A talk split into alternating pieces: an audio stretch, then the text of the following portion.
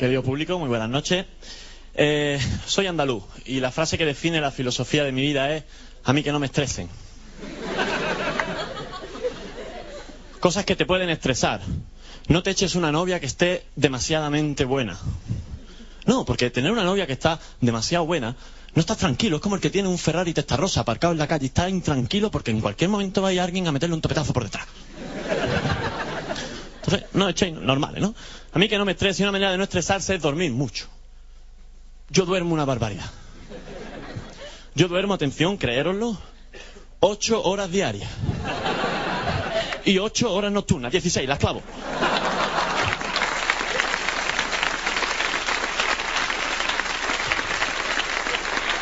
No me hace falta ni a mea, da igual, del tirón, no pasa nada, no pasa nada, ¿no? Pero esto a mí me viene de educación. Yo todo, casi todo lo que somos ahora nos viene de educación. Yo es que no tengo culpa. Cuando vivía en casa de mis padres, un sábado, a las tres y media de la tarde, venía mi madre y me decía, Daniel, levántate ya, que si no en la hora de la siesta no va a pegar ojo. No tengo culpa, ¿no? No tengo culpa de esas cosas, ¿no? Yo duermo. Yo, yo duermo una barbaridad y una vez me puse a pensar, ¿no? Decir, vamos a ver, ¿qué es lo que yo mejor sé hacer? Dormir, ¿no? Digo, pues, como nos gusta retar, ¿no? No digo, pues me voy a retar con alguien que pase mucho tiempo en la cama. Digo, con mi almohada. Me pongo mi pijama de raso, meto la cuña debajo de la cama y digo, esto va para largo, ¿eh? Le digo, almohada, a ver quién tiene cojones estar más tiempo en la cama. La almohada me mira ahí con los ojos de en plan. Me tumbo ahí de soslayos. Un día, los dos en la cama. Dos días, los dos en la cama. La, almohada ahí mirando, en plan. Tres días, los dos en la cama. Cuatro días, los dos en la cama. Cinco días, los dos en la cama. Al sexto entra mi madre y dice, Daniel, que tengo que lavar la almohada del edredón. Y digo, toma, hija de puta, que te he ganado.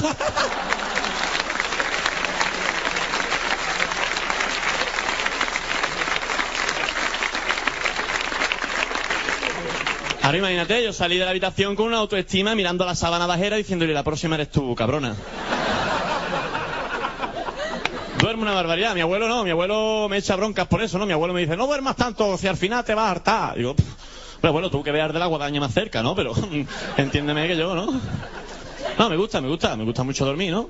Pero yo, por ejemplo, tengo tengo los párpados mucho tiempo cerrados a causa del sueño. No es como una amiga mía de mi barrio que tiene los párpados mu- mucho tiempo cerrados porque tiene una enfermedad. Tiene la musculatura de los párpados atrofiada. ¿Esto qué quiere decir? Que cuando está de pie, es vertical, ¿no? Pues se le cierran los párpados. ¿Qué tiene que hacer para abrirlo? Pues el proceso inverso de las muñecas de Berjusa, ¿os acordáis? Se ponían horizontal y los abría. Que se cansa de la posición, me pongo otra vez en vertical y los cierro. Pero claro, ella se cansa, ¿no? Y también se cansa de, los- de los vecinos que son muy hijos de puta, la llaman la buscapiso, ¿sabes?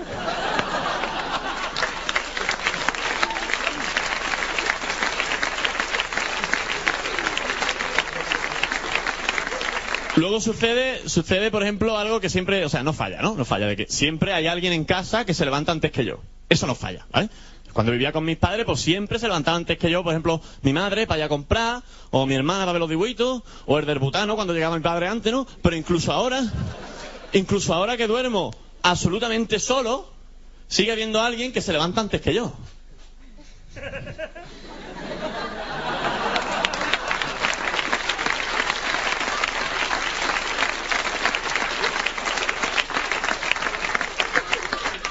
Y eso es un problema.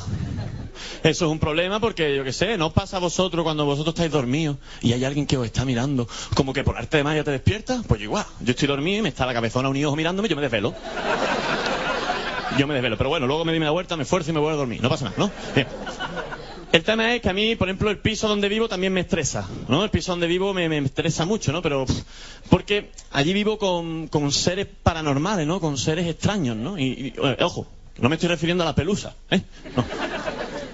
Mi casa hay cantidades ingentes de pelusa, ¿no? Muchas veces digo, si la pelusa de mi casa fuera de color rosa, eh, yo montaba un puestecito de algodones de la feria y hacía el agosto, ¿no? No, no, no, no, no, no me refiero a eso, ¿no? No sé si vosotros habéis escuchado, por lo menos esto es lo que mi madre me decía, ¿no? Que si a ti se te caía un trozo de comida al suelo, si tú lo cogías antes de tres segundos, no pasaba nada. Soplaba, le hacía la señal de la cruz. Y hoy pan y mañana ya veremos, ¿no? En mi piso no. En mi piso como a ti se te caiga un trozo de pan al suelo, aunque tarde un segundo y medio en cogerlo, y yo el pan ya no está allí. Me inquieta, me inquieta porque... No sé, ¿no? Algo pasa, ¿no? Mi piso, mi piso es de hormigón armado, ¿no? Vosotros diréis, coño, qué bien construido está, ¿no? El concepto es diferente. Mi piso de hormigón armado porque yo vivo en el piso con una hormiga de metro veinte, con espada, escudo y casco. ¿eh?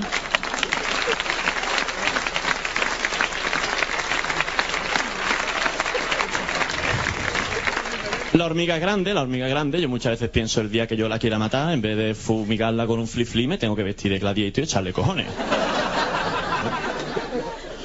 Mí me gusta hablar las cosas. A mí me gusta hablar las cosas y yo soy, digo, yo soy de los que, coño, pues coño, la convencí para pagar el alquiler a media, tío. ¿No? Yo la convencí, ¿no? No, pero cuando me refiero a, a seres extraños me refiero a, como a fantasmas, ¿no? Como espíritus raros, ¿no? Yo qué sé, me esconden las cosas, de, no sé, me esconden las cosas, me cambian las cosas de sitio, me ponen los equipos de música hartos, ¿no? Me escriben mensajes en los vaos de los cristales. Pero ¿cómo se nota que son niños o espíritus andaluces y no son de Madrid? Ni de Valladolid. Me dejan mensajes del tipo, Quillo, vete de aquí, carajote. O mensajes como, tenemos a la hormiga, copón. A la hormiga no, que no me ha pagado marzo, tío. No, es, es una jodienda, gracias, gracias. Muy amables. Como es gratis aplaudir, pues bien, ¿no? No sé, son yo qué sé, me esconden las cosas. Me esconden las cosas. El otro día pues me escondieron el móvil, yo creo que fueron ellos.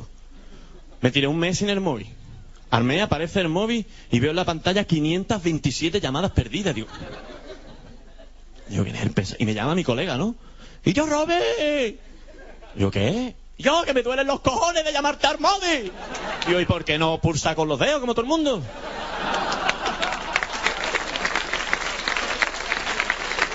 Me estresa. A mí mi piso me estresa, pero es que tengo más, cosas que me estresan en mi piso. Tengo el misterio de la lavadora. Vamos a ver, si yo vivo solo, ¿a dónde coño van a ir los calcetines sueltos? Cada tres o cuatro coladas se pierde un calcetín y digo yo, digo, ¿esto cómo es? Digo, a ver si es que ahora las lavadoras te las venden con centrifugado, con programador, ecológica y con tercera dimensión. Tócate los huevos. Que el otro día fui a meter unos calcetines de mío, ¿no? Y salió el tanga de la compañera de trabajo, ¿no? Y, yo digo, y ahora explícale tú a mi novia, ¿eh? Que mi lavadora tiene una tercera dimensión. Toma. El otro día fui, ¿no? A meter, a lavar la, la- la cortina. Y cuando fui a sacarla, saqué la braga de la gorda de la vecina de abajo. Ahora yo me di cuenta al colgarla, ¿no? En el rie que se me quedó la ventana pequeña. Digo, esto no es. Esto no es.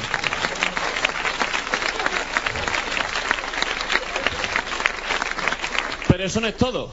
Eso no es todo. Lo impresionante es que yo puedo llegar a lo mejor un viernes por la noche y me encuentro a la lavadora a la altura del pasillo bailando reggaetón. Porque sí, amigo. Mi lavadora al final del programa perrea.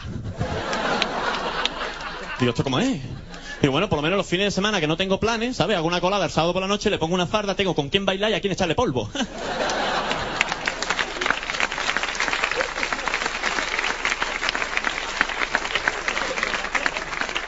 Pero tú imagínate lo que sería que todos los muebles, todo el mobiliario de tu casa se moviera igual que la lavadora. Hombre, eso no se podría aguantar. Estás tú acostado por la noche, tranquilito en tu cama, y de repente empieza la cama, taca, taca, taca, taca, que tú no sabes qué hacer. Uno, o llamas al número de atención al cliente de Ikea, o dos, llamas a un cura para que venga y te, y te te para que te quite los demonios. Y bueno, y luego dices tú, ¿y el bate? Menos mal que el bate no se mueve, coño, es con el bate quieto y nos cuesta horrores mearnos dentro, imagínate con el bate dando bandazos.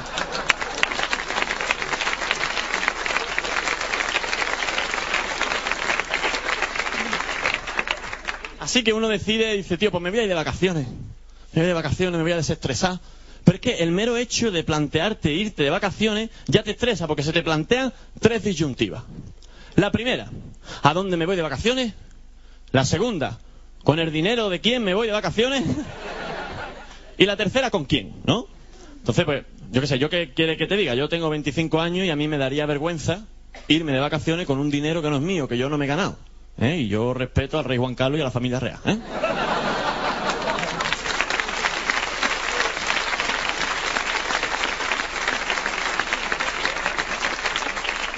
Claro, pero llega el verano y uno no tiene dinero. Coño, yo el otro día fui y me anularon hasta la tarjeta del Club Megatriz. Digo, ¿ahora cómo saco yo dinero? Digo, pues voy a atracar un banco.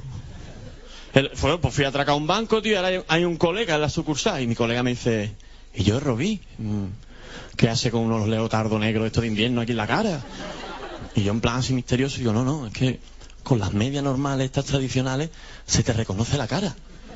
Y me dice, ya, tío, pero es que con esos leotardos no ves una mierda. Que no estás apuntando al interventor del banco. Estás apuntando a un poste de cartón piedra de Matías Prat anunciando ING Direct. Tu banco y cada día el de más gente.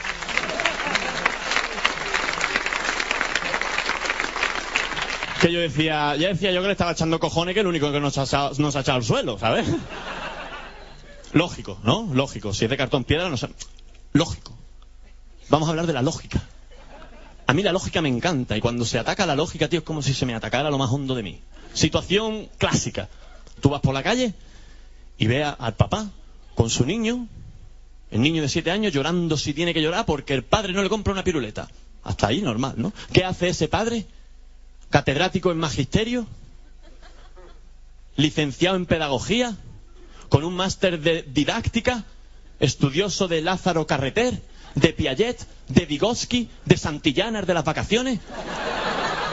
¿Qué hace ese padre? Le planta una hostia al niño que lo deja mirando pantequera. El niño en una esquina inservible. Game over.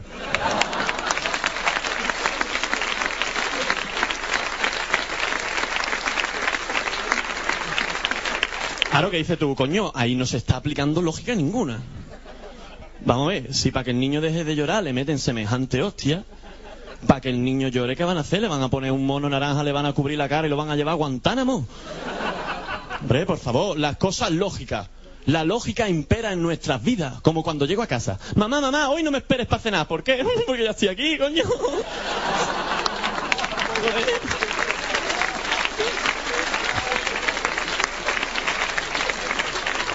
Poquito de lógica, tío, que si vamos por la calle y vemos una pelota en mitad de una calle sola, es que el niño estará debajo de un coche, eso es lógico.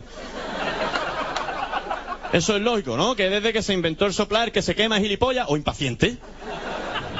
Pero ojo, a la hora de aplicar la lógica. Apliquemos la lógica lógica, no la lógica bruta de mi abuelo, que yo ya os he hablado antes de.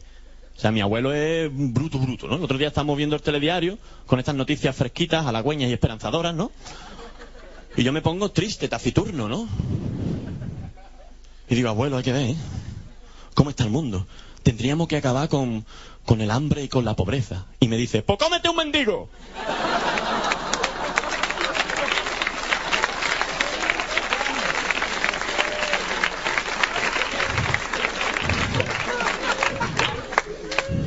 Ese es mi abuelo, hostia. Luego, por ejemplo, hablando un poco de la lógica, ¿no? Las leyes de Murphy. El otro día me regalaron el libro este de las leyes de Murphy. Yo no sé si lo conocéis o no, yo realmente lo leí y me quedé gratamente sorprendido, ¿no? Yo me dije, coño, el negrito este, aparte de hacer las películas super detective en Hollywood, le daba el coco, ¿sabes? Gracias. Gracias, cinéfilos. Para todo aquel que no lo conozca, yo le diré un poco cuál es la ley universal de Murphy, ¿no? Murphy dice que si a ti se te cae una tostada al suelo y cae por el lado de la mantequilla, será casi seguro que se caiga por el lado, o sea, se caiga por el lado de la mantequilla, ¿no? Probabilidad que se acrecentará conforme más cara sea la alfombra, ¿no? Esto es todo hasta ahí correcto, ¿no? Yo soy un tío empírico que me gusta demostrar las cosas por mí mismo.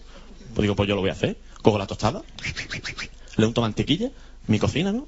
La voy a tirar, la tiro. Cuando voy a ver de qué lado ha caído, que yo la tostada ya no está allí.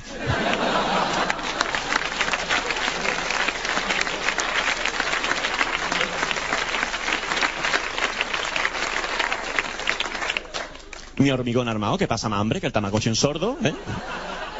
¿No? Se dejo, pues son regalitos, ¿eh? Que lo coja quien quiera, ¿no? No, eh... Es fuerte, ¿no? Es fuerte esto del tema de, el tema de la lógica. Luego, por ejemplo, uno se plantea eh, con quién irse de vacaciones. ¿No? Digo, ¿me voy con mi familia? No, porque lo hemos hecho toda la vida. ¿Me voy con mi novia? No, porque, ¿por qué? Porque no tengo. ¿eh? ¿Vais pillando ya lo de la lógica? ¿No? Tengo que deciros que hace poco que salí de una relación. Bueno, que salí, que, que me sacaron de una relación. Pero bien, súper contento, ¿no? Con mis colegas. ¿Me voy con mis colegas de vacaciones? No. ¿Por qué? Porque mis colegas son unos frikis. Frikis, que es una palabra que está de moda, si yo preguntara aquí un poco en sondeo, ¿qué entendéis por la palabra friki? Pues, mm, mucha gente me diría, friki es el que va al estreno de Star Wars vestido de Obi-Wan Kenobi. Sí, sí, sí. Puede ser una definición buena, pero no es completa. ¿eh? Friki es mi colega que cuando estrenan Star Wars no solo se viste de Obi-Wan Kenobi, sino que por sus cojones que se cree que es Obi-Wan Kenobi. Luego defiende, agrega, postula de que su perro es Chihuahua. Cuando los colegas le decimos que no es su perro, que es su hámster ruso, que lo ha sacado de la jaula, y él dice que no, que es su perro, que lo ha metido en formato MP3.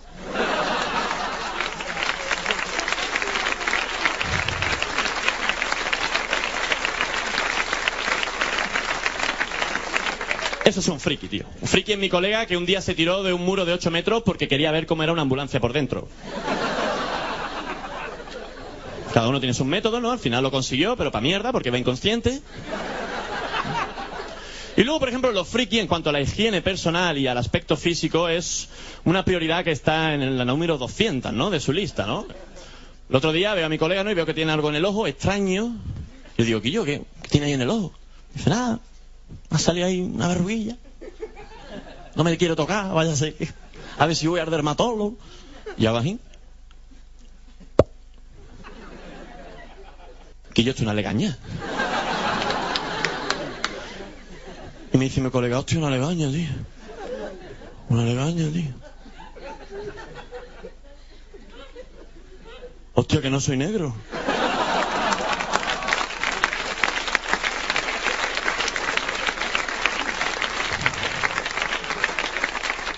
Eso es un friki, ¿no? Así que como no me voy con nadie de vacaciones, digo, pues cojo el coche. Cojo el coche, me voy solo a mi bola, ¿no? Pero bueno, el mero hecho de coger el coche, irte por ahí ya es un estrés. Y sobre todo cuando eres novato, que es mi caso, ¿no? La peña va por ti. Por ejemplo, tenemos dificultad de los novatos, claro, aparcar. Aparcar este aparcamiento tan jodido que es en línea, tío. El otro día aparqué así y le pregunté a mi copiloto, que yo me he quedado muy lejos de la acera. Y me dice, ¿de cuál de las dos?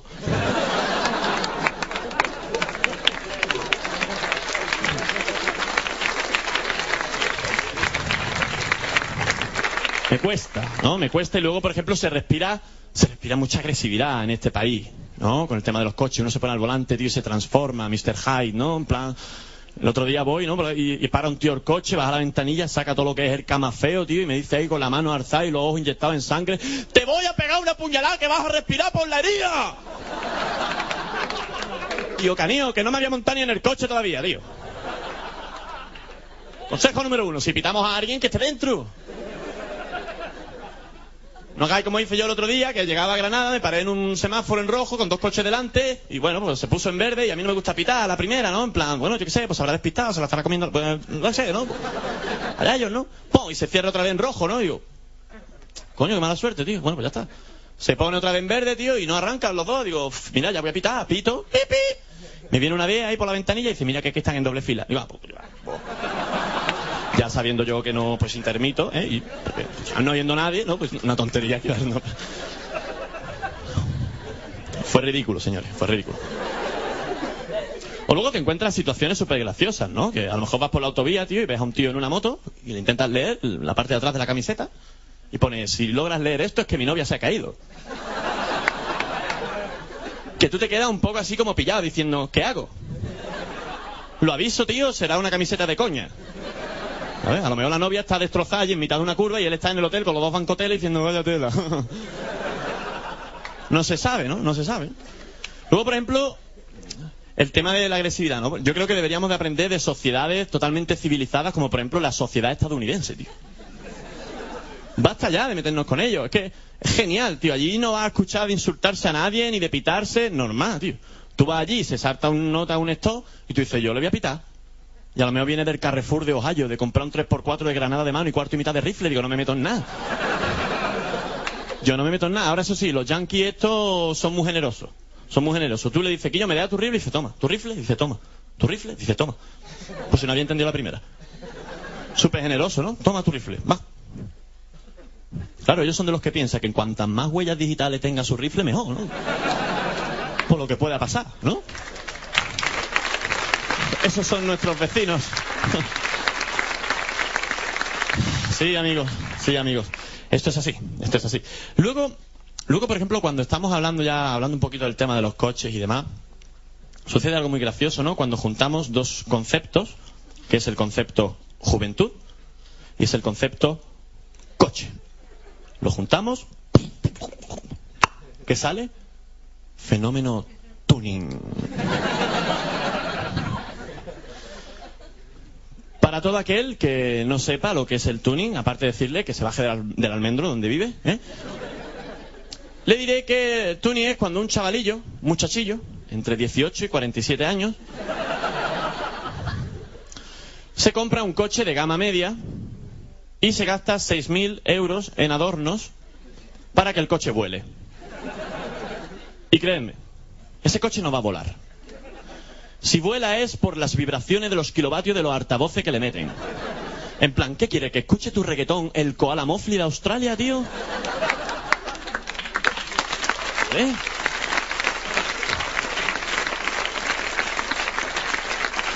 Lo que la gente aquí no sabe es quiénes fueron los pioneros del tuning. Vamos a sacar verdades como puño. Los pioneros del tuning fueron el equipo A. Sí, admitámoslo. El equipo A te cogía una secadora de mierda.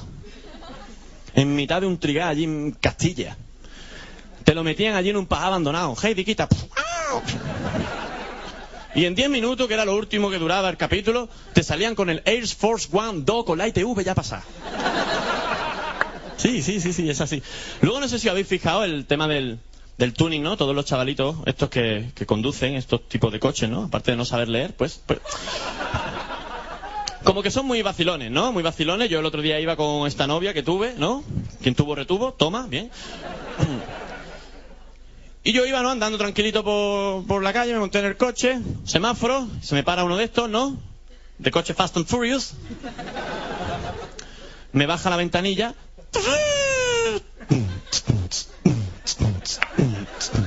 Y yo te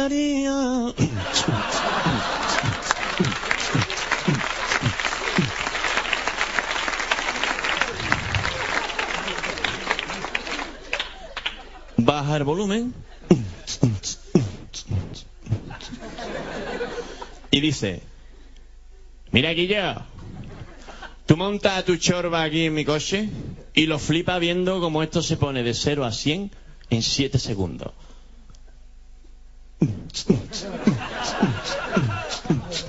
Yo me quedo allí en mi Ford Fiesta Inercia. Cari, Cari, espera, espera, que piense algo. Mira, tú, mm, analfabeto, bájala. ¿Qué me ha llamado, tío? Eh, eh, venga. Va, va la música. Y le digo, mira, y si tú montas a la gorda de tu madre en mi báscula, lo vas a flipar como pasa de 0 a 100 en 4.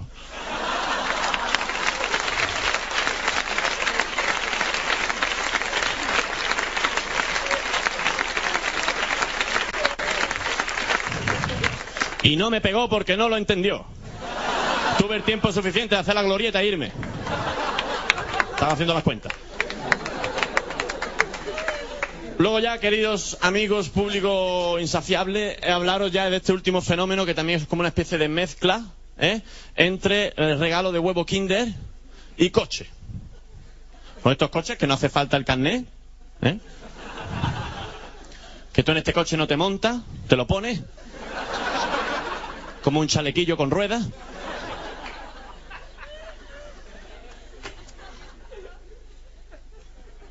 A mí me regalaron un Micro Machine de esto hace dos años. Dos años ya. Y todavía no lo he sacado de casa por vergüenza. Yo lo uso de mi cuarto a la cocina y se me embala por el pasillo que no es normal.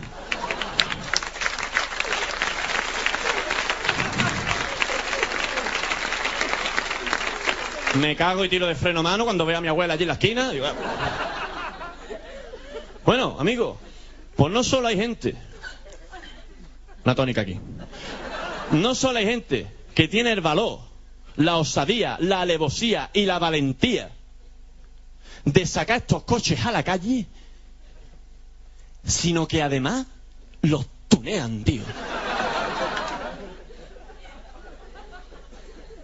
Oh, Darwin, ¿a cuánto puede llegar la especie humana?